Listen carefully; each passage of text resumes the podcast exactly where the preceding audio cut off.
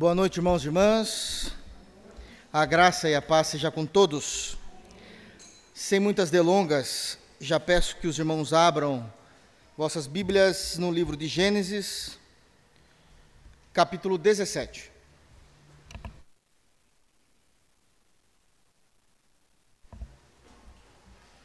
Gênesis capítulo 17.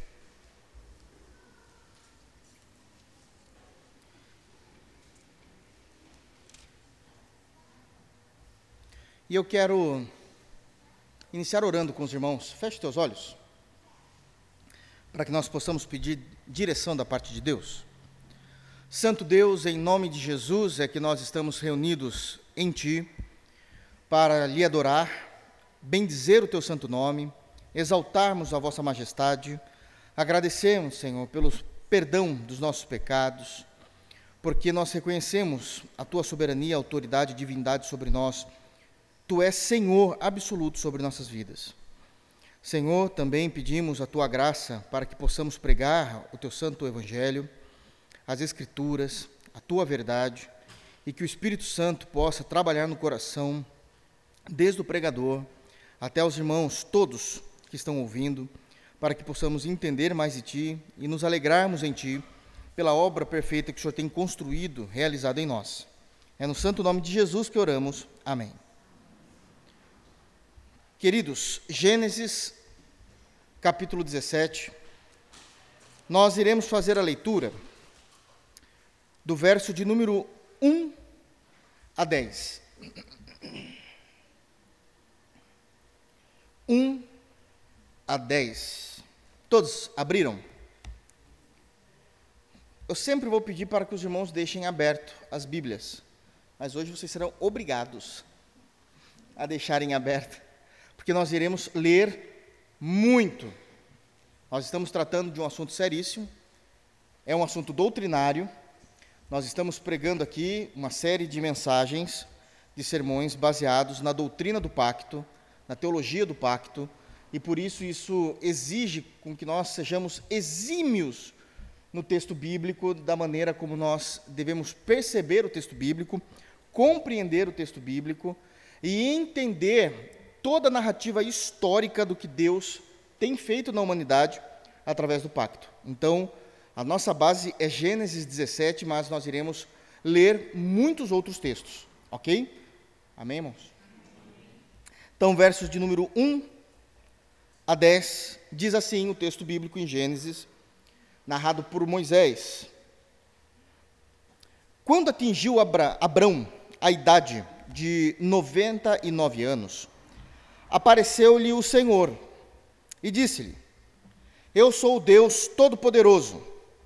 Anda na minha presença e ser perfeito. Farei uma aliança entre mim e ti, e te multiplicarei extraordinariamente.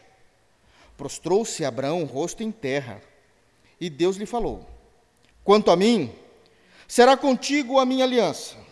Serás pai de numerosas nações. Então já não será o teu nome, Abraão, perdão, já não será o teu nome, e sim Abraão, porque por pai de numerosas nações te constituí. Far-te-ei fecundo extraordinariamente. De ti farei nações, e reis procederão de ti.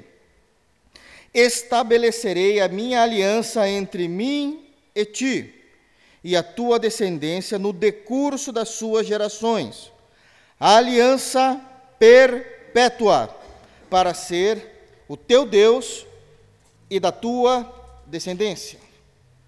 Dar-te-ei a tua descendência a terra das tuas peregrinações, toda a terra de Canaã em possessão perpétua, e serei o seu Deus. Disse mais Deus a Abraão: Guardarás a minha aliança, tu e a tua descendência, no decurso das suas gerações. Esta é a minha aliança que guardareis entre mim e vós e a tua descendência. Todo macho entre vós será circuncidado. Amém. Irmãos, antes de nós prosseguirmos nesse texto, eu quero trazer aqui a memória de, do, dos irmãos aquilo que nós já falamos até aqui a respeito da teologia do pacto. Nós não temos mais tempo para que eu pare e fale, faça um resumo definitivamente daquilo que nós já instruímos a igreja a respeito do que é a teologia do pacto no que concerne a doutrina, a teologia. Isso foi o primeiro sermão, como nós já definimos o que é o pacto, como entendemos o pacto, qual a importância do pacto, que existem dois pactos, e sempre relembrando que a palavra pacto, aliança e testamento são as mesmas coisas. Então, quando eu falar aqui aliança, quando eu usar a, a palavra testamento ou pacto, eu estou falando da mesma coisa. Isso os irmãos se lembram e muito bem, acredito eu. Amém? Todavia, existem alguns pontos que precisam ficar importantes. Deus ele realizou dois pactos com a humanidade. O primeiro é o pacto das obras, e ele realizou esse pacto somente com Adão no Éden. E no que consistia esse pacto por ser considerado o pacto das obras? A obediência perfeita. A obediência perfeita de Adão. Se houvesse um único deslize, haveria punições pela quebra desse pacto. O que é que aconteceu? Já sabemos. Houve deslize, houve a quebra do pacto. E houve punições severas, seríssimas, sobre toda a raça humana, porque nós começamos a entender, mediante a revelação das Escrituras, que Adão era o representante da raça humana. Na teologia, nós chamamos isso de o cabeça federal, ou seja, é ele que representa toda a raça humana. Então, em Adão, todos caíram. Essa é a compreensão, porque a aliança sempre não era vista com um único homem. As escrituras sempre vai tratar de que a aliança era realizado com uma pessoa e a partir dessa pessoa toda a descendência. Qual é grande, o grande ponto aqui com Adão? Todo mundo descende dele. Então estava todo mundo agora condenado. Mas não fiquem bravos com Adão. Vocês podem até querer reclamar com ele, o que não vai acontecer. Mas pode até ser que vocês, numa hipótese, pudessem reclamar com Adão pelo pecado que ele cometeu. Deixa eu falar uma coisa para vocês. Todas as vezes que nós pecamos, embora nós estejamos seguindo os passos de Adão, nós não pecamos por causa de Adão. A gente peca por causa do nosso próprio coração. Nós pecamos por causa do nosso próprio coração. Não é Adão que está falando nos nossos ouvidos, é o nosso coração. Ok? Então, só deixando bem claro com relação a isso. Mas Deus, que é rico em misericórdia, de acordo com Efésios capítulo 2, versículo 4, com muito amor com que nos amou, ele vai agora determinar e realizar um segundo pacto e é chamado o Pacto da Graça. O Pacto da Graça, ele foi estabelecido em dois estágios. O primeiro estágio no Antigo Testamento, ou seja, logo após Adão até o nascimento de Cristo. Então ele vai contemplar todo o Antigo Testamento nesse pacto da graça. Tudo era graça nesse momento. E a partir do nascimento de Cristo vem esse segundo e último estágio, que é de Cristo, o nascimento de Cristo, até agora o seu retorno triunfante e glorioso. O que é que eu preciso lembrar os irmãos de importante de tudo que nós falamos? Foram muitas coisas citadas, eu estou pegando aquilo que é o mais importante, porque eu preciso dessas informações muito lúcidas, notórias, claras na memória dos irmãos para o texto que nós lemos hoje. Por isso que eu estou lembrando esses pontos específicos. Mas tem um outro que eu preciso lembrar muito os irmãos. Toda tratativa de Deus com o homem, todo relacionamento de Deus com o homem, ele passa pelo pacto. Não existe relacionamento do Deus Trino com a raça humana que não passe pela aliança de Deus, pelo testamento de Deus, pelo pacto de Deus. Então nós podemos ser muito seguros e firmes ao defender que Todo ser humano que está fora da aliança não tem relacionamento com Deus. Todo ser humano que está fora da aliança, do pacto da graça, não tem relacionamento com Deus. E Deus não tem relacionamento com ele. Se aconteceu algo de bom com estes, que são ímpios, e que notoriamente aos nossos olhos, isso é uma obra de Deus na vida daquele ímpio, mas que não o trouxe à salvação, é por algum motivo da soberania de Deus para usar aquela situação para a glória dele. Isto não significa que Deus o ama. É um, é um assunto muito sério. Muito sério que nós estamos tratando aqui. Deixando agora de lado essa introdução no que tange a doutrina em si, obviamente que aqui eu estou falando só pontos muito rápidos de tudo aquilo que já tratamos até aqui, nós lemos alguns textos de suma importância. Deus ele vai suscitar e Abraão, ou Abrão até então, ele era só mais um homem na face da terra, sem importância alguma. Sem importância alguma. A sua família vinha da Mesopotâmia, nós sabemos disso, quando lemos Gênesis capítulo 11, mas em Gênesis capítulo 12, Deus o chama. Deus se apresenta a Abraão. E todo pacto, quer seja o pacto das obras, quer seja o pacto da graça, é Deus sempre quem inicia, toma a iniciativa da aliança, e é Ele que determina as cláusulas dessa aliança. Nunca é o homem, em hipótese alguma, somente Deus. É Ele quem determina. Embora a aliança tenha duas partes, entre Deus e os homens, nós não podemos olhar para a aliança como que de 50% a 50%. Não. Não. 99,9% Deus, 0,01% homem. Porque é Deus quem sempre toma a iniciativa e é Deus quem vai ditar as regras, os compromissos, as responsabilidades, as doutrinas, os mandamentos, os aspectos do pacto. Sempre é Deus que faz isso. E ele vai realizar isso, e eu preciso agora que os irmãos se lembrem de tudo que foi pregado até aqui, para que a gente possa entender o capítulo 17. A primeira vez que isso vai acontecer, de Deus se revelando, está em Gênesis, vamos voltar lá, capítulo 12.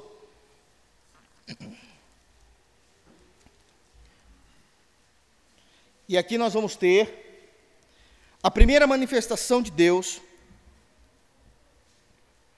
falando da aliança com Abraão. Então eu só vou ler, só para relembrar, e não vou expor novamente esse texto, que diz, a partir do verso 1: Ora, disse o Senhor a Abraão: Sai da tua terra, da tua parentela, da tua casa, de teu pai, e vai para a terra que te mostrarei. De ti farei uma grande nação, e te abençoarei, e te engrandecerei o nome. Se tu uma bênção. Abençoarei os que te abençoarem, amaldiçoarei os que te amaldiçoarem. Em ti serão benditas todas as famílias da terra. Essa é a aliança. Esse é o pacto. Ele muda totalmente a história de Abraão. Abraão deixa de fazer parte daquela família, inicia uma nova nação e existe uma promessa que a partir da pessoa de Abraão ou de Abraão, vou falar Abraão que é mais fácil, de Abraão, todas as famílias seriam alcançadas em todas as nações. Aliás, ele mesmo seria uma nação. Aqui é o anúncio da aliança.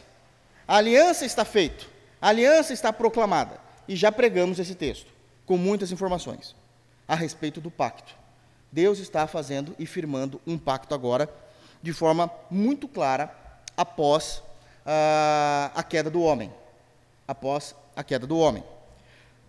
No último sermão que nós pregamos a respeito da aliança, do pacto da aliança, nós fizemos a exposição de todo o capítulo 15 de Gênesis. E eu gostaria que os irmãos abrissem lá novamente. Gênesis, capítulo 15. Não vou ler, obviamente, todo o capítulo, mas apenas lembrando que Deus vai chamar novamente Abraão. É uma noite. E nessa noite ele vai pedir para Abraão, eu já estou adiantando o que o texto diz. Ele vai pedir para Abraão sair da sua tenda e olhar para o céu. E uh, quando Abraão olha para o céu, ele vai ver todas aquelas estrelas e Deus. Eu estou encurtando a história aqui, tá? Porque eu já preguei sobre isso. Então ele vai dizer o seguinte: olha, a sua nação será tão numerosa quanto as estrelas que estão no céu. Conte as estrelas se você puder, e você vai saber o tamanho de sua nação. Mas existia um ponto de dúvida no coração de Abraão, porque ele já estava avançado em idade, sua esposa estava avançada em idade, e ele vai começar a ficar de alguma forma preocupado, dizendo: Deus, o Senhor está falando de todos esses descendentes, eu não tenho um único filho. E quem vai herdar todas as minhas coisas é um empregado da minha casa, Eliezer. E Deus vai dizer: negativo, negativo. Eu estou reafirmando o pacto com você, mas não apenas reafirmando. Agora eles vão oficializar esse pacto através de uma liturgia. E a partir do versículo 12, Deus faz Abraão cair num sono. Abraão cai no sono e passa a ter uma visão. Qual é a visão que Abraão tem? Dele estar no mesmo lugar quando ele estava acordado ainda. A diferença é que ele consegue ver o mundo espiritual naquele ambiente em que ele já estava. Ele consegue ver como as coisas estão em trevas. E está em trevas mesmo, irmãos, porque somente Cristo para trazer luz a esse mundo. E isso começa a construção através do pacto. Nós já pregamos sobre isso. E nessa liturgia ele vai dizer para que Abraão mate alguns animais, corte esses animais ao meio, deixem essas partes dos animais uma de frente à outra como que um caminho no meio, porque assim se faziam os pactos no Antigo Testamento, para que esses homens que estavam aliançando, fazendo uma concordância, acordando algo, eles deveriam passar por meio desses animais mortos, de tal maneira que ficasse claro que quem falhasse devesse acontecer com aquele que falhou o que aconteceu com aqueles animais. Só que existe algo importantíssimo em tudo isso. É dito no versículo 17 e sucedeu, em Gênesis 15, e sucedeu que, posto o sol, houve densas trevas, e eis um fogareiro fulminante e uma tocha de fogo que passou entre aqueles pedaços. O fogareiro, evidentemente representando a cruz, e a tocha de fogo, a pessoa de Cristo. Abraão não passou, somente Deus passou. E eu me lembro de ter dito que quando Deus passou, Deus morreu porque ele precisaria recuperar a raça humana, porque a raça humana não iria cumprir com a sua parte. Com a sua parte. Então, em Gênesis 12, começa a estruturação da, do acordo, da aliança do pacto, e isso agora é falado, é proclamado. Em Gênesis 15, isso é oficializado através de uma liturgia. De uma liturgia que eles realizam com a morte desses animais. Em Gênesis 17, agora a gente vai para Gênesis 17. Novamente Deus vai falar as mesmas coisas. As mesmas coisas, mas com um objetivo diferente. Gênesis 12, a proclamação da aliança. Gênesis 15, a oficialização da aliança. Gênesis 17, a estruturação da aliança, a estruturação do pacto. A partir de agora, as coisas começam a ficar mais profundas. E aquilo que eu falei no último sermão, quero repetir aos irmãos. Eu quero forçar aos irmãos a não verem apenas a narrativa objetiva, a gente chama isso de contexto imediato do texto, aquilo que era, em primeiro lugar, a observação do autor, mas o contexto adjacente, aquilo que está mais por dentro, mais profundo do texto que muitas vezes o leitor só percebe aquilo pelo qual o autor queria dizer aquela narrativa, mas não consegue perceber a teologia que aquele autor estava carregando para escrever aquele assunto. E é justamente nisso que eu quero falar com vocês, irmãos, hoje. Nós começamos a perceber que tudo aquilo, e eu vou mostrar, vou provar para os irmãos, vai ficar claro, de repente vai pular os olhos dos irmãos, que tudo aquilo que é falado nas Escrituras, Obviamente tem um contexto imediato, porque está falando sobre algum assunto específico, santificação, justificação, adoração, perdão de pecados, adoção, seja o que for. Mas tudo aquilo que está sendo narrado de forma mais rápida, mais linear, tudo estava baseado no pacto. Tudo estava baseado na teologia do pacto. Essa era a teologia de todos os autores bíblicos, desde Gênesis até Apocalipse. Ok? Então, em Gênesis 17, ele vai repetir o Senhor Deus de novo. Ele espera Abraão fazer 99 anos e ele vai chamar de novo o Senhor o Abraão para que ele pudesse conversar e agora ele vai estruturar e vai trazer revelações, vai trazer informações a respeito desse pacto que ele está revelando de forma progressiva Ele não revelou tudo a respeito desse pacto ah, de uma única vez. Ele está revelando isso de forma progressiva. Então eu quero chamar a atenção aos irmãos, novamente a leitura de Gênesis 17, para que nós possamos ter algumas informações importantes. Eu quero me ater somente em alguns versículos, mas eu irei expor todo o texto que nós lemos, mas vou me ater em alguns versículos que são de suma importância para aquilo que nós temos estudado, a teologia do pacto. Estamos pregando aqui tematicamente, ok? Então vamos lá. Quando atingiu Abraão a idade de 99 anos, apareceu-lhe o Senhor e disse-lhe: Eu sou o Deus Todo-Poderoso, anda na minha presença e ser perfeito. Eu quero chamar a atenção aqui aos irmãos. Primeiro, novamente confirmando aquilo que nós temos falado desde que começamos a demonstrar aos irmãos a teologia do pacto. Sempre é Deus que toma a iniciativa. Deus apareceu. Deus quis. Deus se apresentou. Mas eu quero chamar a atenção, especificamente aqui nesse texto, do, de, da maneira como Deus se apresenta.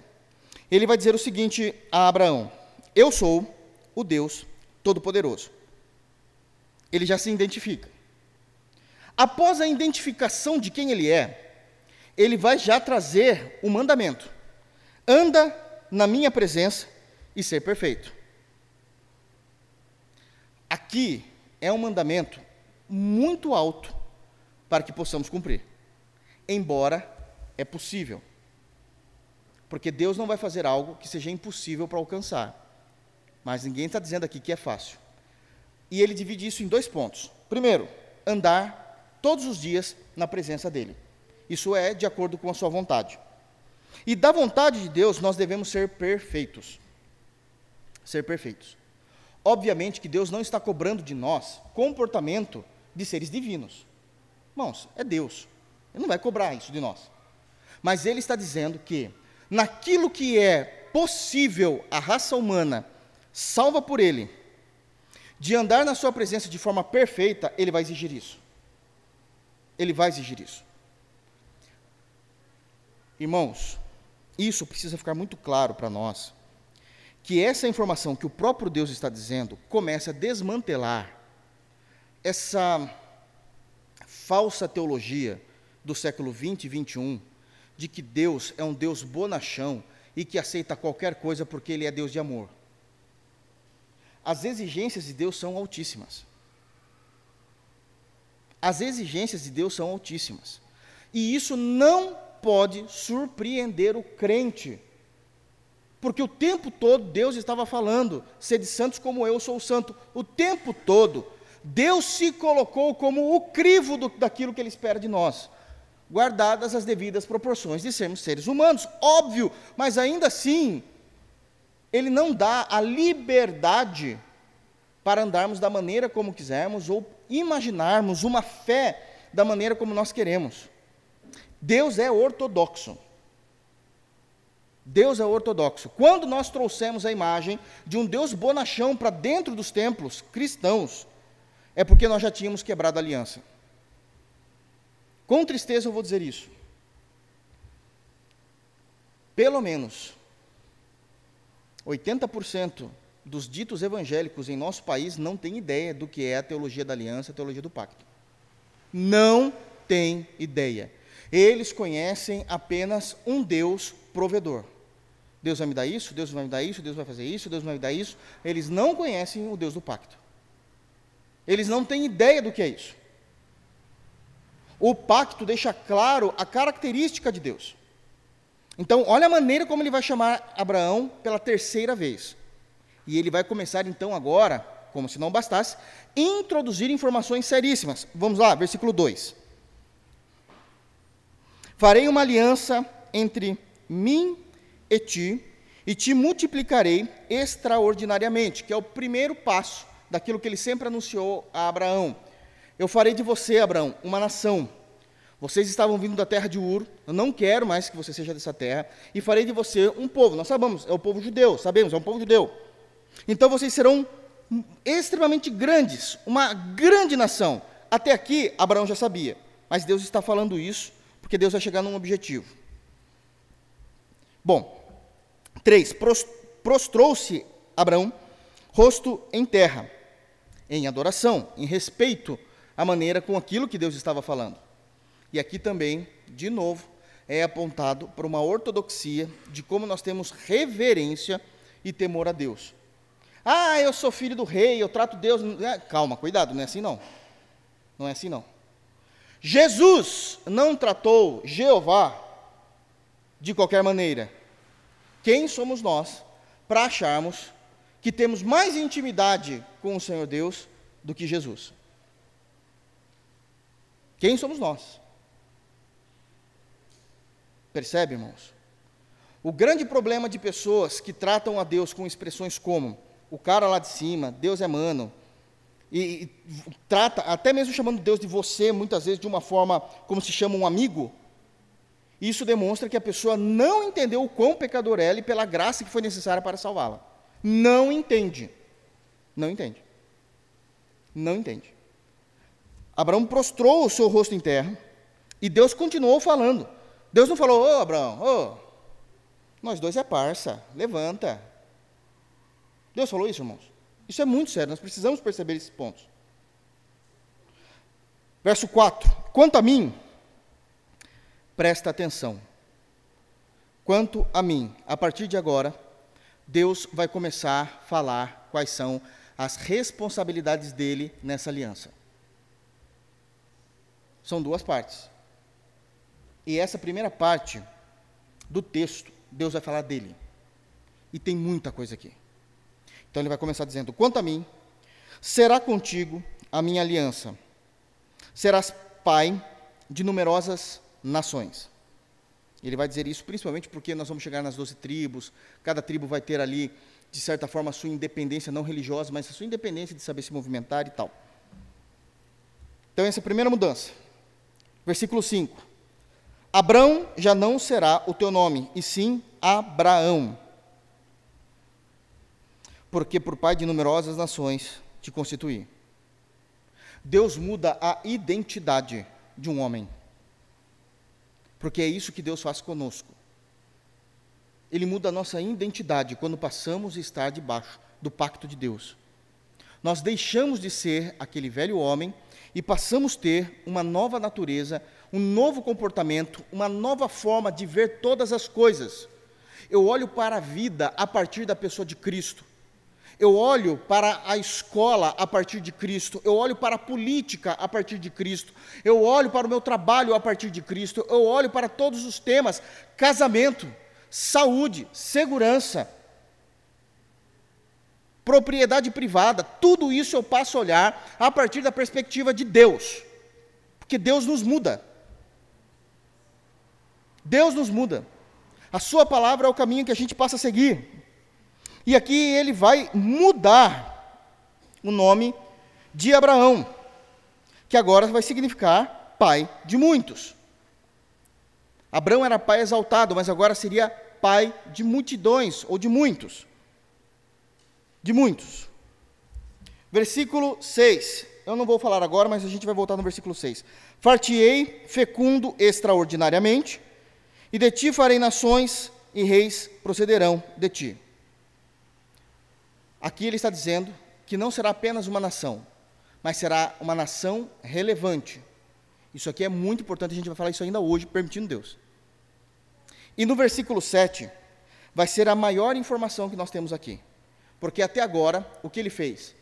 Ele decretou novamente, ele reafirmou que Abraão teria, seria uma grande nação, de grandes descendentes, uma coisa nova que ele fez, ele mudou o nome de um homem para que aquele homem carregasse em seu nome o propósito do próprio Deus. Nós carregamos em nós o propósito de Deus, mas é isso que ele está fazendo nessa aliança. Ele está fazendo com que Abraão carregue para sempre o propósito que Deus tem para ele. E isso é imutável. Irmãos, isso é muito sério. Ele está mudando toda a característica da vida de um homem chamado Abraão para Abraão. No versículo 6, ele está dizendo da importância que essa descendência terá. A gente já vai discutir esse assunto. Eu quero ir primeiro para o verso 7, onde ele diz: Estabelecerei a minha aliança entre mim e ti, E alguém mais apressadinho vai dizer: Mas de novo Deus está falando isso? Ele acabou de falar isso no versículo de número 2. Por que, que Deus está reforçando isso? Deus ele não está apenas reforçando. A cada vez que ele fala e ele repete essas frases, ele não está apenas reforçando a informação da aliança, ele está trazendo novas informações. Olha o que ele vai dizer agora. Estabelecerei a minha aliança entre mim e ti e a tua descendência no decurso das suas gerações. Agora ele vai dizer: aliança perpétua. É uma aliança que existe até hoje. Esse é um dos motivos porque nós, da Igreja Batista Reformada Palavra Viva, somos aliancistas. Porque essa aliança que Deus fez é perpétua com Abraão. Nós vamos ver aonde vai desembocar isso ainda. E agora ele traz uma outra informação nova no versículo número 7. Ele está dizendo que ela é perpétua, ou seja, ela não se pode mudar. Ela é inexorável, não se muda, não se altera. E a segunda informação, tão perfeita quanto esta da aliança perpétua, ele está dizendo o seguinte: nessa aliança perpétua para ser o teu Deus e da tua descendência. Qual é o compromisso de Deus nessa aliança, na última informação do versículo 7? Agora ele se apresenta como o teu Deus. No versículo de número 1, no final do versículo de número 1, é dito assim: Apareceu-lhe o Senhor e disse-lhe: Eu sou o Deus Todo-Poderoso. Só isso ele fala. Ele se identifica e já dá o mandamento: anda na minha presença e ser perfeito. No versículo 7, agora ele está estabelecendo uma nova informação. Eu prometo, nessa aliança, ser o teu Deus. O teu Deus. Se isso não alegra o nosso coração, nada mais alegra. Porque o Deus da glória, ele se nomeia como Deus Todo-Poderoso, El Shaddai, em hebraico, ou seja, nada está acima dele. Mas esse Deus, sabe-se porque lá só Deus sabe, decidiu ser o seu Deus. E para ele afirmar essa verdade, ele vai trazer uma aliança. E isso é perpétuo. Eu vou ter você, queira você ou não. Não importa o que eu tenho que fazer para você continuar firme na minha presença. Mas que eu vou ser o teu Deus, eu vou. E isso é perpétuo. Isso é inquebrável. E isso é assustador. Isso é assustador. Pergunta para Moisés o que Deus fez para mantê-lo. Pergunta para Davi. Pergunta para Salomão. Pergunta para Jonas. Pergunta para Paulo, que quis dar uma de metidinho, Deus falou assim: Você vai recalcitrar contra os meus aguilhões? Você tem certeza? Você tem certeza? Eu derrubo você. A informação primordial da manifestação dessa nova proclamação da estrutura dessa aliança, então nós temos aqui no versículo 17, até onde a gente leu aqui, o seguinte: a reafirmação de que seria uma grande nação, Deus mudando o nome, colocando naquele personagem, naquela pessoa, Abraão, ele coloca o propósito eterno dele em Abraão, mudando o seu nome, mudando a sua identidade. Isso daqui é muito sério. Ele vai trazer a natureza dessa aliança, ela é perpétua, ela existe até hoje. Ela é perpétua. Mas e lá na glória? Continua porque lá na glória ainda seremos sustentados pelo sacrifício do Cordeiro. Isso é perpétuo, a gente não tem ideia de onde isso está alcançando. E ele vai manifestar dizendo que nessa aliança, como ele se apresenta como Deus Todo-Poderoso, ele agora se apresenta como o teu Deus. Como o teu Deus. E a partir de agora, desse texto, no versículo 8, ele vai dizer assim: ó, Dar-te-ei a tua descendência a terra das tuas peregrinações, toda a terra de Canaã em possessão perpétua, e serei o seu Deus. Ele reafirma essa informação. Não importa onde eu coloque vocês, aonde eu envie vocês, eu serei o seu Deus. não há limites de ação da presença e do senhorio de Deus em nossas vidas, não importa onde nós estivermos, não importa onde Abraão estivesse e a descendência de Abraão. Então ele vai tratar em dizer que a principal promessa, ao ele falar pela terceira vez sobre o pacto e firmar esse pacto com Abraão, a principal promessa é: Eu serei o teu Deus. Eu serei o teu Deus. Eu estarei sobre você. Não é uma opção. Eu ordeno o pacto. Eu faço esse pacto. Isso é um amor que nós não conseguimos descrever.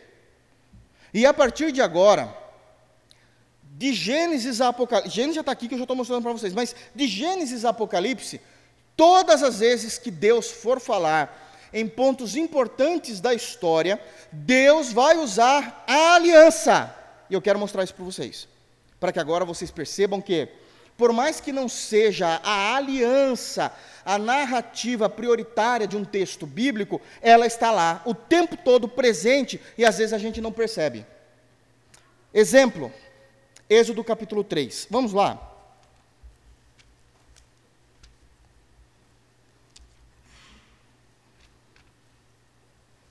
Em Êxodo capítulo 3 é aquele período em que Moisés já tinha matado um egípcio, ele já tinha fugido, ele estava correndo para ser salvo, uh, ele já está pastoreando ovelhas, e ele está perto do Sinai, ele vê o Sinai ali flamejando, com trovões, fogos, o céu está avermelhado, sons altos, e ele vai subir e ele vai encontrar-se com Deus. É aquele momento em que ele vai chegar lá no pico do Sinai, e Deus vai falar: Olha, tira a sandália dos seus pés, porque o lugar em que você está é terra santa, não pelo sinal em si, mas porque eu estou aqui. Então, tira a sandália dos seus pés, porque o lugar onde você está é terra santa, e Deus vai começar a se revelar a Moisés, não é Abraão mais, é para Moisés. Então, em Êxodo capítulo 3, olha o que é dito aqui. Verso 5. Êxodo 3, 5, só para o contexto. Deus continuou não te chegues para cá, tira as sandálias dos pés, porque o lugar em que, desculpa, em que estás é terra santa. Verso 6. Disse mais: Eu sou o Deus de teu pai. Ele está usando o pacto, a gente não percebe. Moisés sabe do que Deus está falando aqui. Eu sou o Deus do teu pai. Para nós brasileiros, a gente está entendendo somente a questão histórica, é lógico. Deus tinha falado ali com Abraão. Não é isso. Deus está reafirmando a aliança com outras, outros personagens, é personagens, mas são históricos, são literais, do Antigo Testamento, afirmando o pacto. E ele diz: é por causa desse pacto que eu vou agir em você. Se você estiver fora do pacto, eu não trabalho em você. Então ele se apresenta, olha, disse mais: Eu sou o Deus de teu pai. Aí começam as preposições. Essas preposições no hebraico são importantíssimas. Olha, o Deus de Abraão, o Deus de Isaac, o Deus de Jacó. O que aconteceu? Agora faz sentido. Moisés escondeu o rosto porque temeu olhar para Deus. Agora faz sentido. Existe um pacto ali. E ele se apresenta exatamente dessa forma para Moisés. Ele está tratando com Moisés, ele vai libertar o povo do Egito, ele vai realizar o seu propósito. Como Deus vai fazer isso? Porque tem um pacto, uma aliança. Isso é importantíssimo. Vamos um pouquinho mais à frente de Êxodo, Êxodo 20. É o momento em que será dado, em Êxodo 20, os dez mandamentos.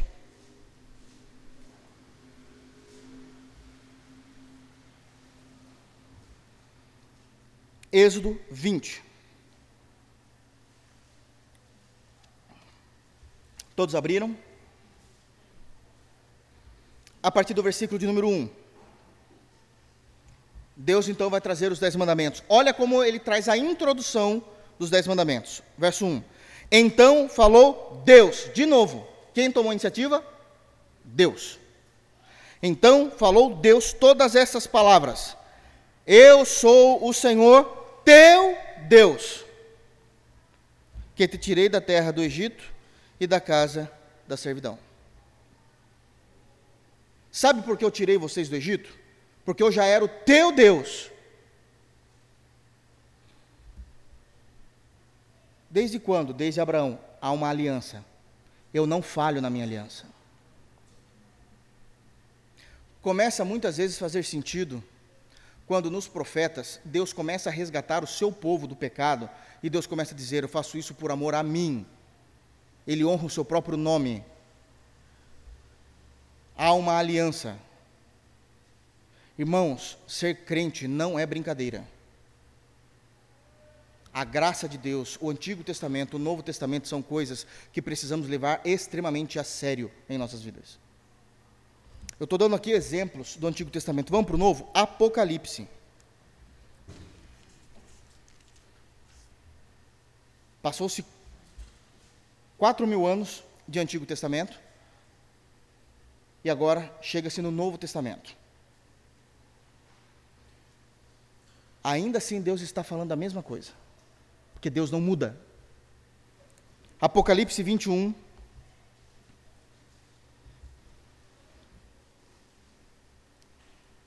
verso 1 até o verso 3.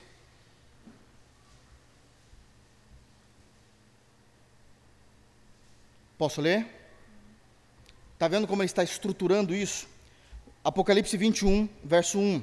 Vi novo céu e nova terra, pois o primeiro céu e a primeira terra passaram e o mar já não existe.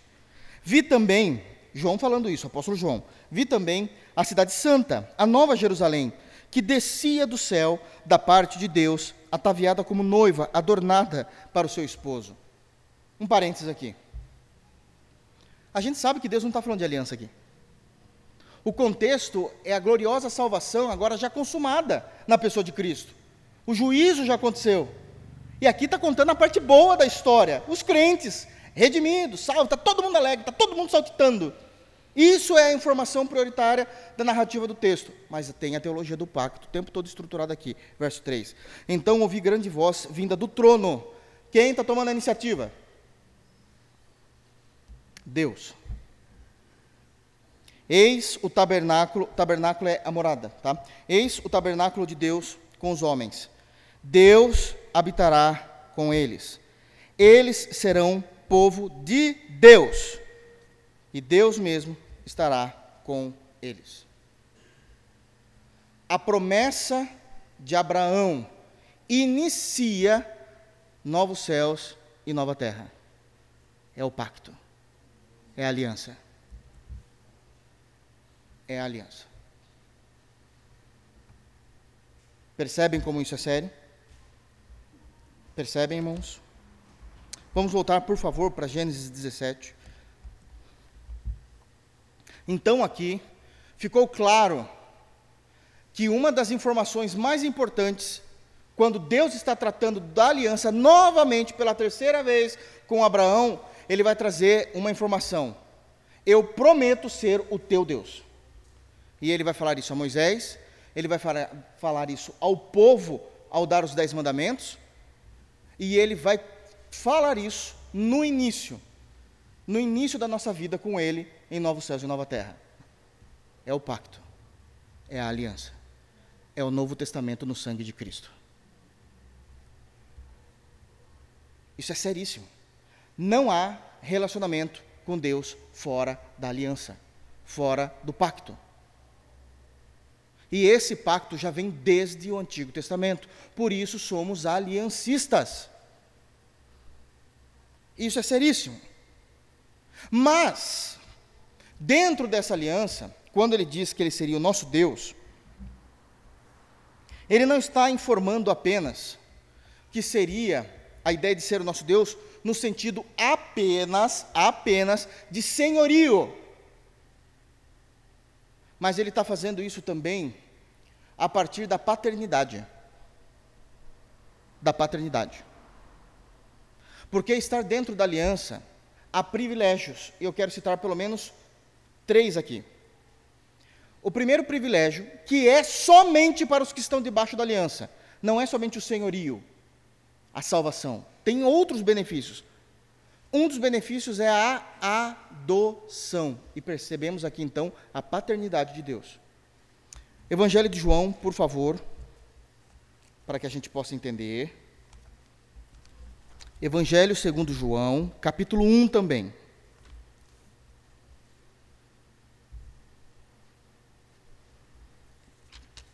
Evangelho segundo João, capítulo 1.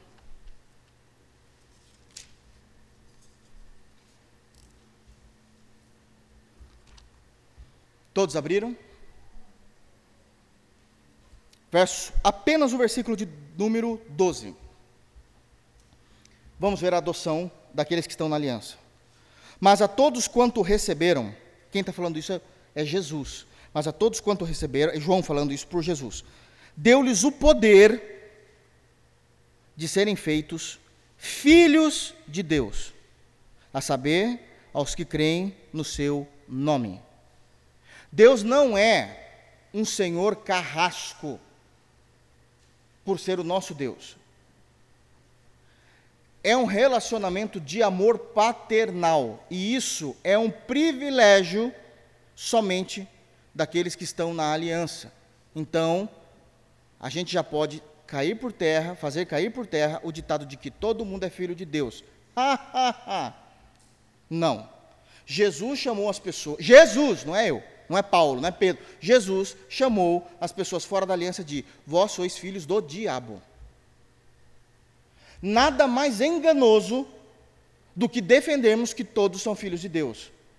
Ser filho de Deus não é algo natural.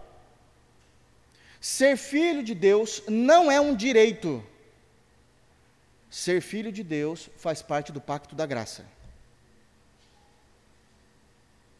Se nós fôssemos filhos de Deus, nós, todos, se nós no sentido de todos, toda a raça humana, todos ouviriam a voz de Jesus, porque as ovelhas que são do Senhor ouvem a sua voz e o seguem. Porque as pessoas não estão seguindo? Por dois motivos. Primeiro, porque elas são filhas de Deus e não entenderam isso ainda, o Evangelho vai chegar ao coração delas. Segundo, porque não são filhos de Deus, são filhas do diabo. Entender o pacto é o cerne do Evangelho. É o cerne do Evangelho. Então Deus não virá apenas com o seu senhorio, ele virá com a sua paternidade, nos adotando. Pastor, podemos dizer que os crentes em Jesus são filhos de Deus? Sim, está escrito isso. Podemos afirmar que nem todos são filhos de Deus? Evidente. Jesus chamou homens de filhos do diabo. Podemos entender que somos os filhos especiais de Deus? Não. Porque nós somos adotados. O filho legítimo de Deus é unigênito, unigênito, único, Jesus. Nós somos adotados. É a aliança mostrando o privilégio da adoção. Da adoção. Mas também tem um outro privilégio. E esse é privilégio seríssimo. O pacto da graça feito com Abraão permite, é ele, é dentro dele que entendemos que somos justificados e santificados. Quem nos ensina isso é o apóstolo Pedro. Eu queria que os irmãos abrissem, por gentileza, em Atos capítulo 3.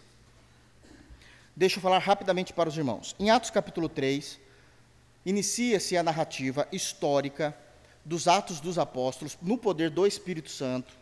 E nesse momento, Pedro e João estavam indo ao templo para orar. Naquele templo, tinha um coxo de nascença na frente dele que pedia esmola.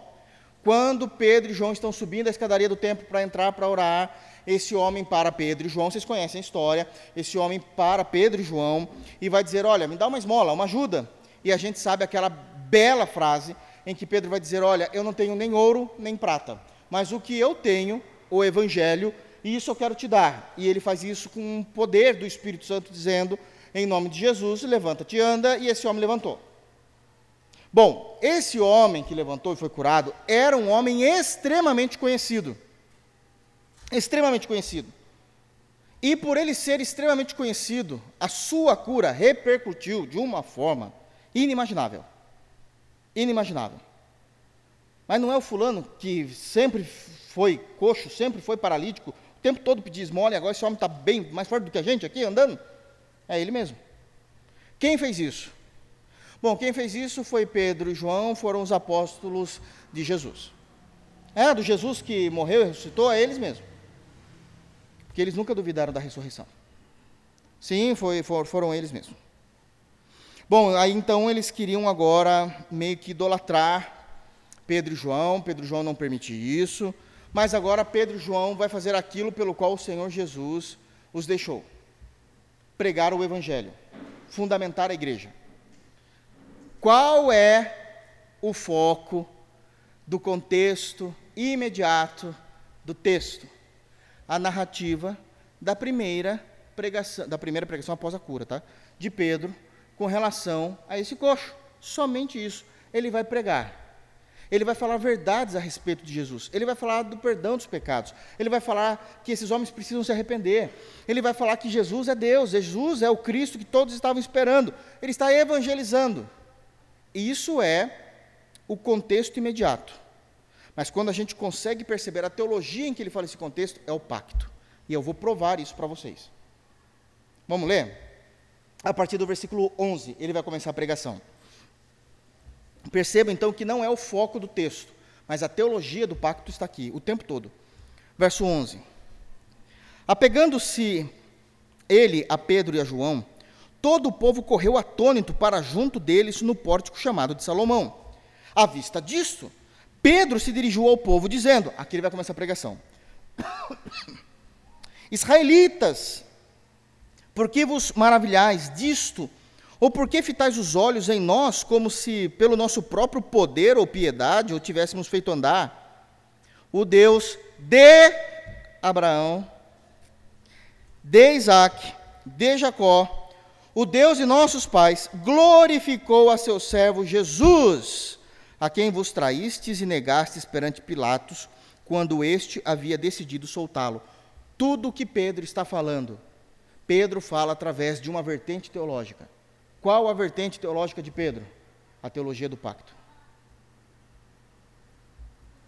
Ele está apresentando. Só que aqui ele está trazendo informações do Novo Testamento, que agora nós, como igreja, passamos a ter.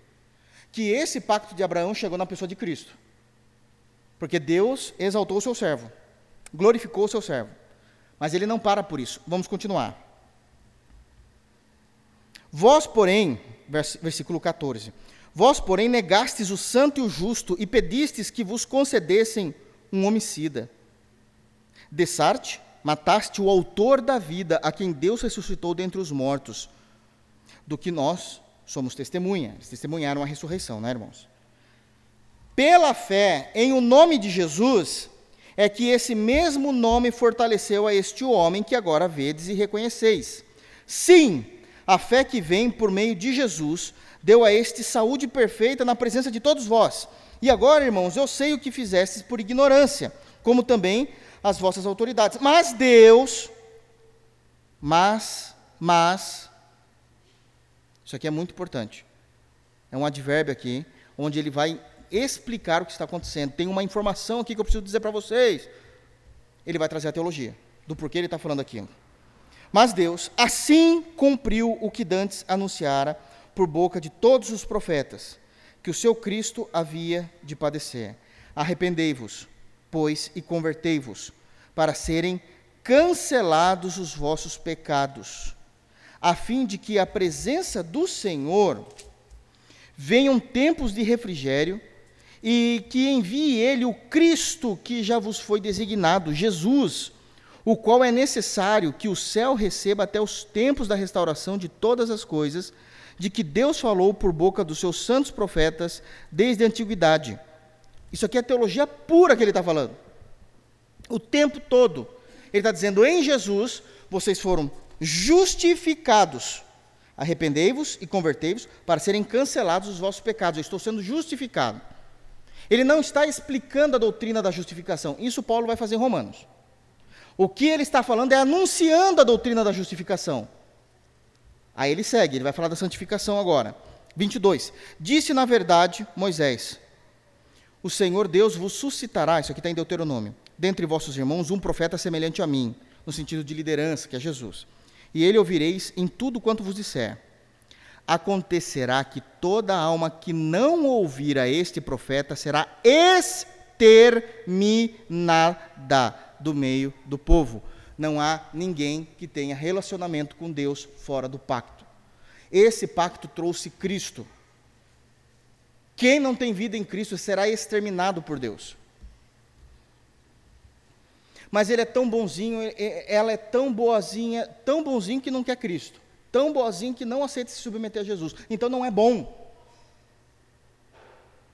Não é obediente. Aí traz a informação. E todos os profetas, a começar com Samuel, que foi o primeiro profeta, Assim como todos quantos depois falaram, também anunciaram estes dias.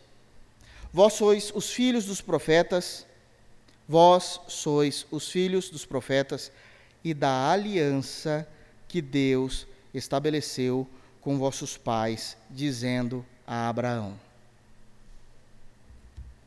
Na tua descendência serão abençoadas todas as nações da terra. Tendo Deus ressuscitado o seu servo, enviou primeiramente a vós, judeus, né? Outros para vos abençoar, no sentido de que cada, cada, cada um se aparte das suas perversidades. Benefício do pacto, a justificação, pecados cancelados e nos apartarmos das perversidades. Santificação. Ninguém é justificado fora do pacto, ninguém é santificado fora do pacto.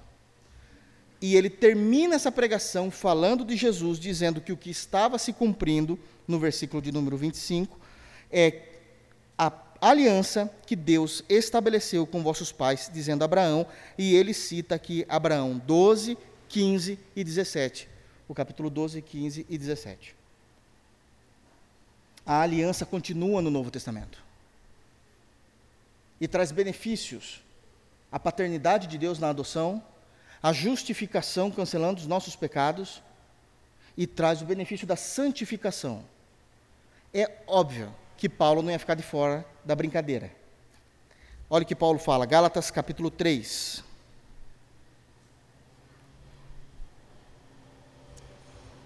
E aqui nós vamos ter uma informação que só o apóstolo Paulo trouxe a respeito da aliança. Só o apóstolo Paulo vai trazer isso, de forma muito clara, sem precisar pensar muito. Ele está sendo bem escrachado naquilo que ele está falando.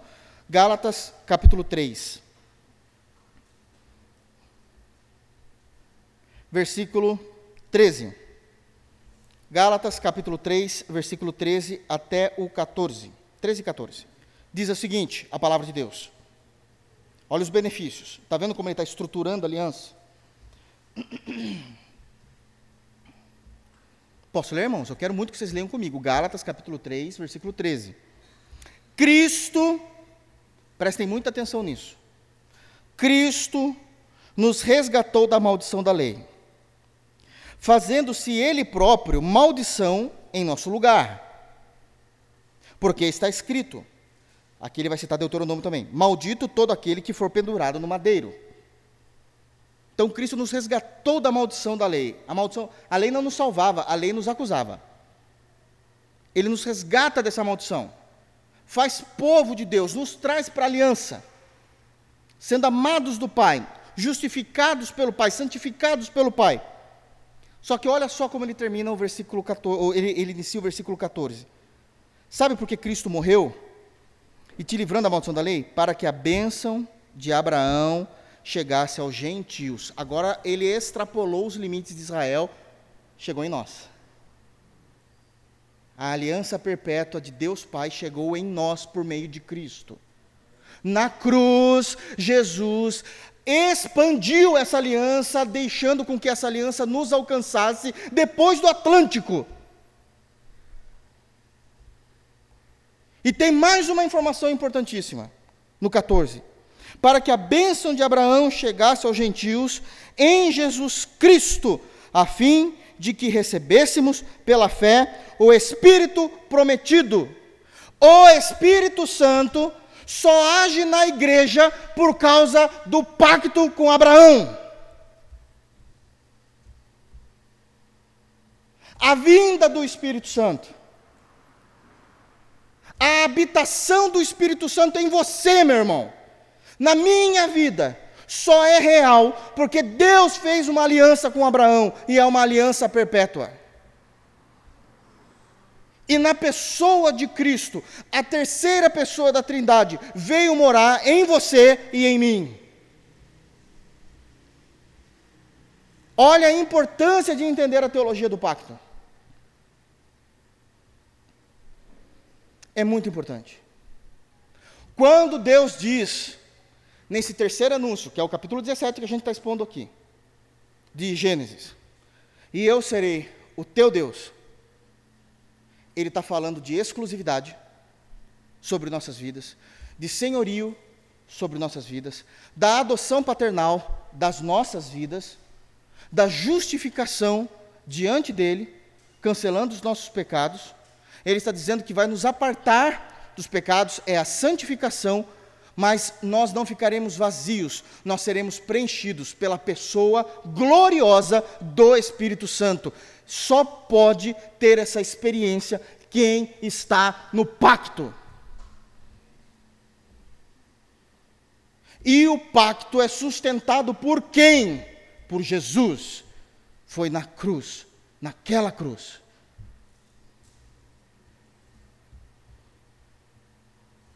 aquilo que nós chamamos, por revelação bíblica, de o Evangelho, tem um peso muito sério na eternidade e no atual mundo. Que somente os crentes conseguem perceber a seriedade disso. Foi por causa da aliança de Abraão que recebemos, pela fé, o Espírito Santo prometido por Jesus em João 14 em João 15 e em João 16. Percebem? Então é isso que significa, voltando para Gênesis, por favor, irmãos, por gentileza, para Gênesis 17.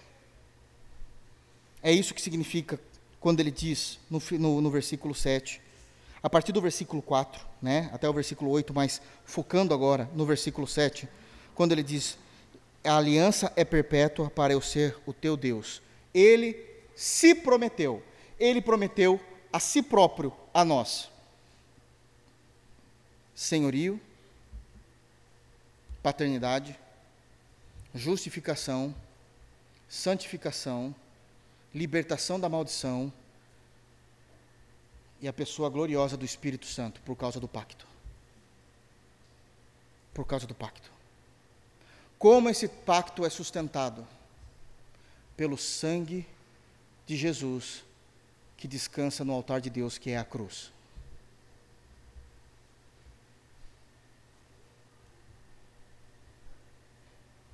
Por isso nós cantamos aqui, Deus de pactos, que guarda as tuas promessas, que cumpre a sua palavra. Somente Deus.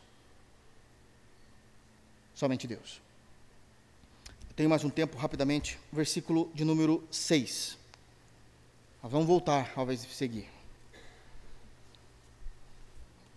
Quando ele está falando ainda de suas responsabilidades, ele vai para uma segunda responsabilidade. O Senhor Deus diz a, a respeito de Abraão. Preciso muito que vocês leiam isso aqui. Fartiei fecundo, extraordinariamente. De ti farei nações e reis procederão de ti. Essa é uma informação nova no pacto. É uma instrução nova. Deus também não tinha falado isso em Gênesis 12 e não tinha falado isso em Gênesis 15. Mas ele vai falar que de Abraão sairia reis. Reis iriam proceder, tamanha a importância dessa nação, mas e como era necessário haver reis para o cumprimento do propósito de Deus. Deixa eu falar uma coisa para os irmãos. Embora Deus tenha falado isso a Abraão, Abraão não viu tudo isso. Abraão era homem. E Abraão descansou no Senhor. E Deus não tinha responsabilidade nenhuma com Ismael. Porque Deus nunca deu Agar para Abraão. Foi a Sara. Foi a Sara esquentadinha, apressada. O compromisso de Deus era Abraão e Sara. Era Sara que estava na tenda quando Deus apareceu a Abraão, não era Agar. O compromisso de Deus era de Abraão com Sara. E ela teve um filho, Isaac. Abraão morreu. Fica-se Isaac. E Deus vai fazer essa mesma aliança com Isaac. Gênesis 26. Para nós entendermos os reis de Israel. Ver como isso aconteceu.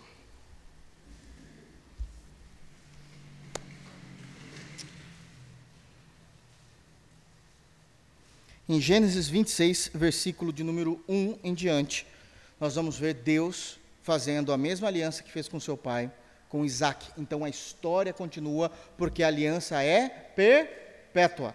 Então ele vai fazer isso com o filho de Abraão. Verso 1: Sobrevindo fome à terra, além da primeira, a da primeira a vida nos dias de Abraão, foi Isaac a Gerar, a avistar-se com Abimeleque, rei dos filisteus. Apareceu-lhe o Senhor, de novo, Deus sempre tomando a primazia. E disse: Não desças ao Egito, fica na terra que eu te disser. Habita nela. Agora começa a aliança.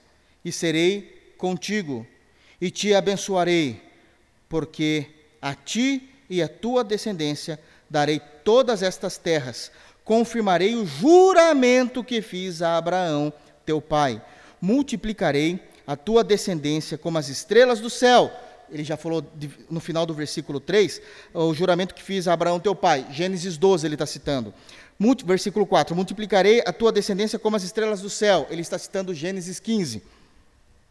E lhe darei todas estas terras, na tua descendência serão abençoadas todas as nações da terra, porque Abraão obedeceu a minha palavra e guardou os meus mandamentos, os meus preceitos e os meus estatutos e as minhas leis. Isaac, pois, ficou em Gerar, aonde Deus tinha mandado. Então ele estabelece essa mesma aliança com Isaac. Isaac tem dois filhos, Jacó e Esaú. Deus não elegeu Esaú, já vimos isso em Romanos 9, domingo. Mas Deus tem compromisso com Jacó. Sem Jacó saber. Jacó era terrível. Mas Deus vai falar com Jacó. E vai fazer, na morte de Isaac, essa mesma aliança agora com Jacó. Por favor, Gênesis 28.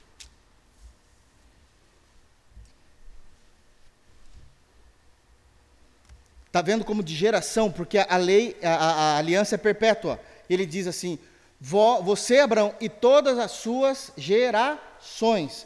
Isso está se cumprindo. Se cumpriu Isaac, Isaac morre, natural, tem seu filho Jacó, vai fazer a mesma aliança com Jacó. Olha o que está escrito. Gênesis 28, 10. Partiu Jacó de Berseba e seguiu para Arã. Tendo chegado a certo lugar, ali passou a noite, pois já era sol posto. Tomou uma das pedras do lugar, fê-la seu travesseiro e se deitou ali mesmo para dormir. E sonhou. é Deus. Fez ele sonhar.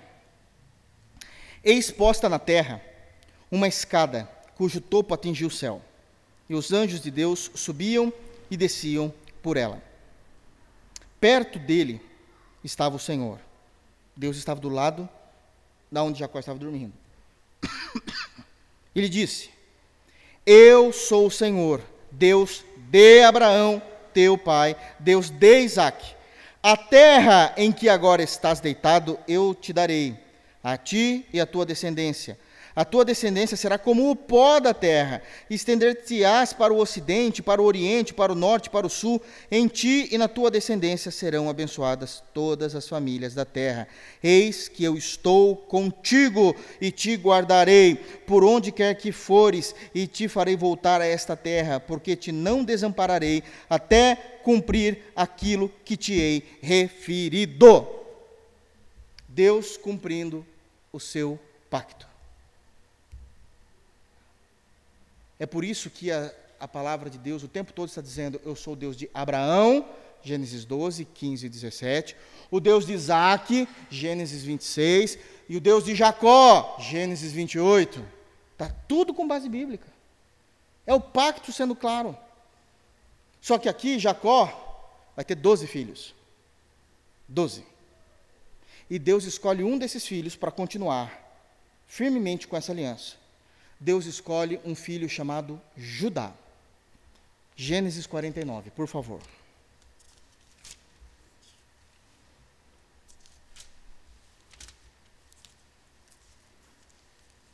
Estamos terminando, irmãos, pelo menos hoje.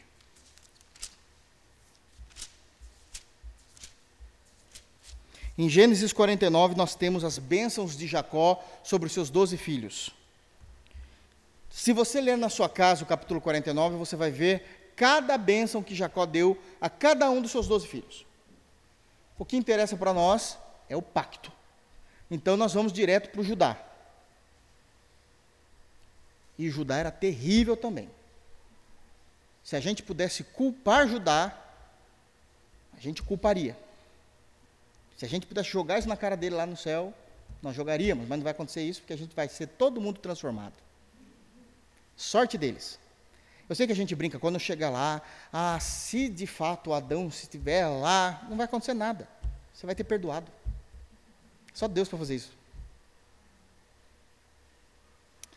Gênesis 49, e ele vai começar então aqui algumas informações e a promessa sobre Judá, que Deus pediu para ele falar sobre Judá, no versículo de número 8. Gênesis 49, 8.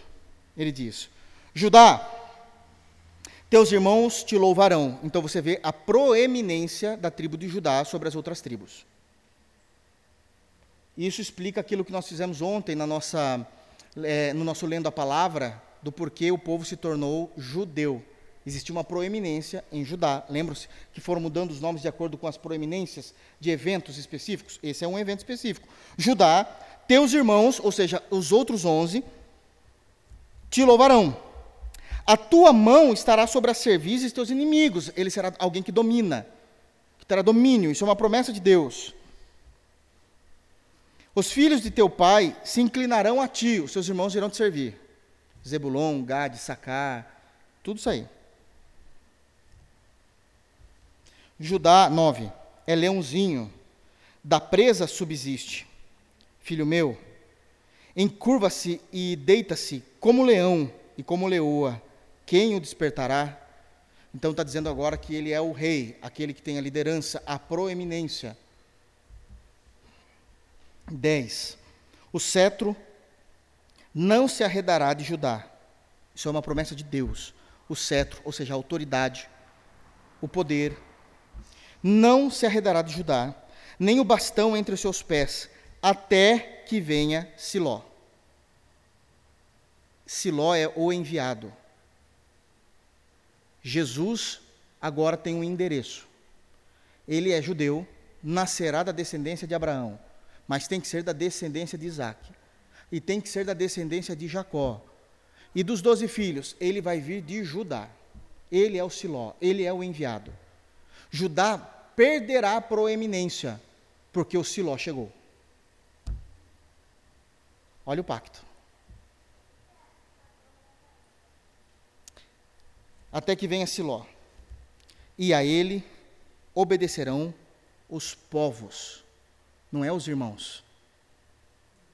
Não é Issacar, Dan, Simeão, Gade. Todos se dobrarão diante de Jesus. Todos se dobrarão. Esse é o pacto. Esse é o pacto. A partir daqui, o povo começou a não querer muito obedecer a Deus. Porque disse o pacto lá em Gênesis 17, versículo 6: Abraão, de ti eu vou suscitar reis. Isso foi passado para Isaac, isso foi passado para Jacó, Jacó passou isso para Judá. Judá, o rei tem que vir de você, os reis têm que vir de você. Até o povo começar a falar assim, é na verdade, Deus, vamos alinhar umas coisas aqui? Olha para mim. O homem é muito ignorante e muito soberbo. A gente quer um rei. Mas a gente quer um rei segundo nós vemos as outras nações tendo um rei. Vocês acham que eu estou brincando? Estou terminando. 1 Samuel capítulo 8. E aqui nós vamos ver o trabalho de Deus em manter o pacto, porque o homem estava querendo destruir o pacto de Deus. O trabalho de Deus em manter o bendito pacto, porque o homem o tempo todo está querendo destruir o pacto de Deus. 1 Samuel, capítulo 8. Só vou ler, é muito explicativo o texto. 1 Samuel 8. Aguenta aí mais 5, 7 minutos, irmão. A gente já está terminando. Eu não posso parar aqui, senão a gente perde o fio da meada. É doutrina importantíssima.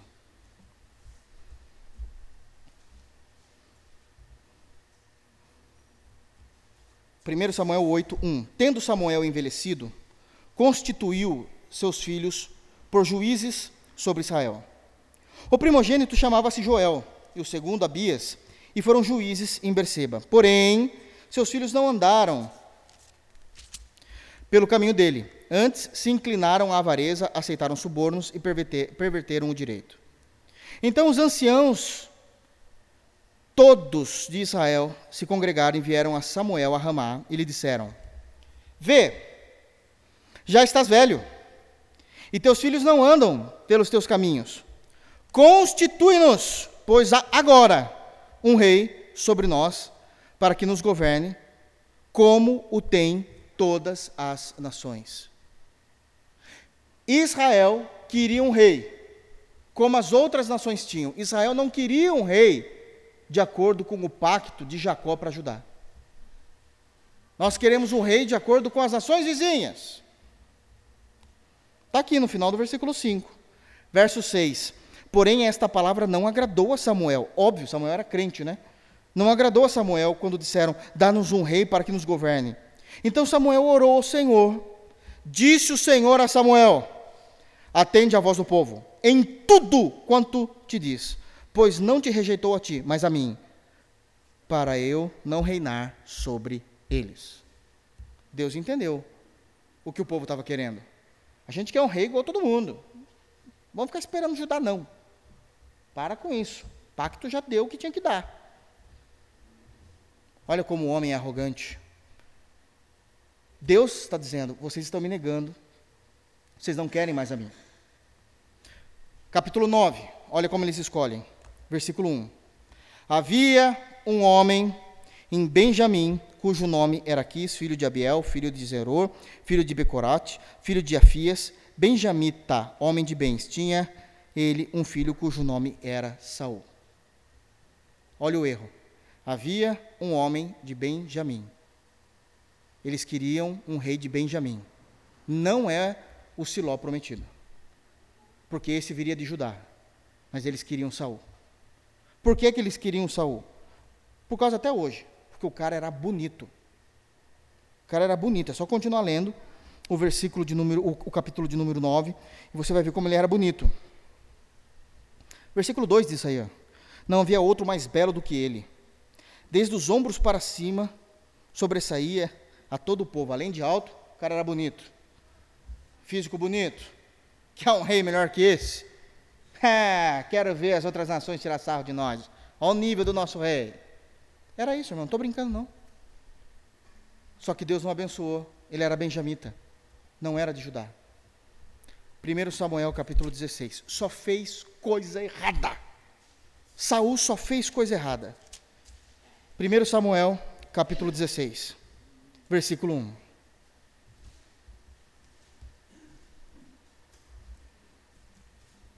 Primeiro Samuel, capítulo 16, versículo 1. Disse o Senhor a Samuel: Até quando terás pena de Saul, havendo-o eu rejeitado? para que não reine sobre Israel. Enche um chifre de azeite, vem, enviar-te-ei a Jessé, o belemita, porque dentre os filhos me provi de um rei. Agora é um rei que Deus quer. Um filho de Jessé, Judá. É Davi. Davi é de Judá.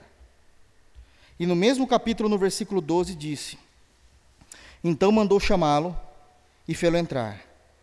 Ele era ruivo, de belos olhos e boa aparência. Disse o Senhor: Levanta-te e unge-o, pois este é ele. Deus teve que fazer muita coisa, desde do capítulo 9 de Samuel até o capítulo 16, só resolvendo presepada de Saul. Porque os homens quebraram a aliança. E Deus está restaurando e chega a Davi. Para encerrar, para encerrar mesmo. Jesus nasce. Nasceu em Belém o Salvador. Eu quero ler somente um versículo com os irmãos. Mateus, capítulo 1, versículo 1. Nesse capítulo e nesse versículo, Mateus tem muito mais em mente do que apenas o contexto imediato, a genealogia de Jesus. Ele está falando do pacto. Jesus Jesus é o Deus do pacto que encarnou. Olha o que ele diz em Mateus, capítulo 1, versículo 1. Livro da genealogia de Jesus Cristo, filho de Davi, filho de Abraão. Ele poderia falar filho de Salomão, filho de José. Ué, qual o problema? Poderia citar, ué, descendente de Sem, que foi filho de Noé. Mas ele, Mateus, inicia, antes de começar a genealogia, ele vai falar, ele é filho de Davi e filho de Abraão. Por que ele usa esses nomes? Porque em Abraão, nós temos Gênesis 12, 15 e 17, seguido de seus filhos 26, 28 e 49. E em Davi, nós temos 1 Samuel, capítulo 16, cumprindo a promessa de que de Judá não sairia o cetro da autoridade. Jesus é o Deus dos pactos. Que Deus nos abençoe. Em Cristo Jesus. Vamos ficar de pé. Vamos orar ao Senhor. Queridos, não consegui terminar o capítulo 17, mas é simples de entender. Pode subir aqui já, pastor, pode orar. No versículo 9, só para encerrar, não tem necessidade de eu pregar para esse momento, é dito que Disse mais Deus a Abraão: Guardarás a minha aliança, tu e a tua descendência, no decurso das suas gerações. Enquanto que do versículo 4 ao 7 é o compromisso de Deus para com o homem no pacto, os versos 9 e 10 é o compromisso do homem para com Deus no pacto. E ele vai dizer o seguinte: Esta é a minha aliança. Qual, qual é a responsabilidade de vocês? Que guardareis entre mim e vós a tua descendência todo macho entre vós será circuncidado. Permitindo Deus, nos próximos cultos, continuando ainda com teologia do pacto, nós vamos falar da nossa responsabilidade. Todos sermos circuncidados em Deus. Amém? Feche seus olhos. Vamos orar.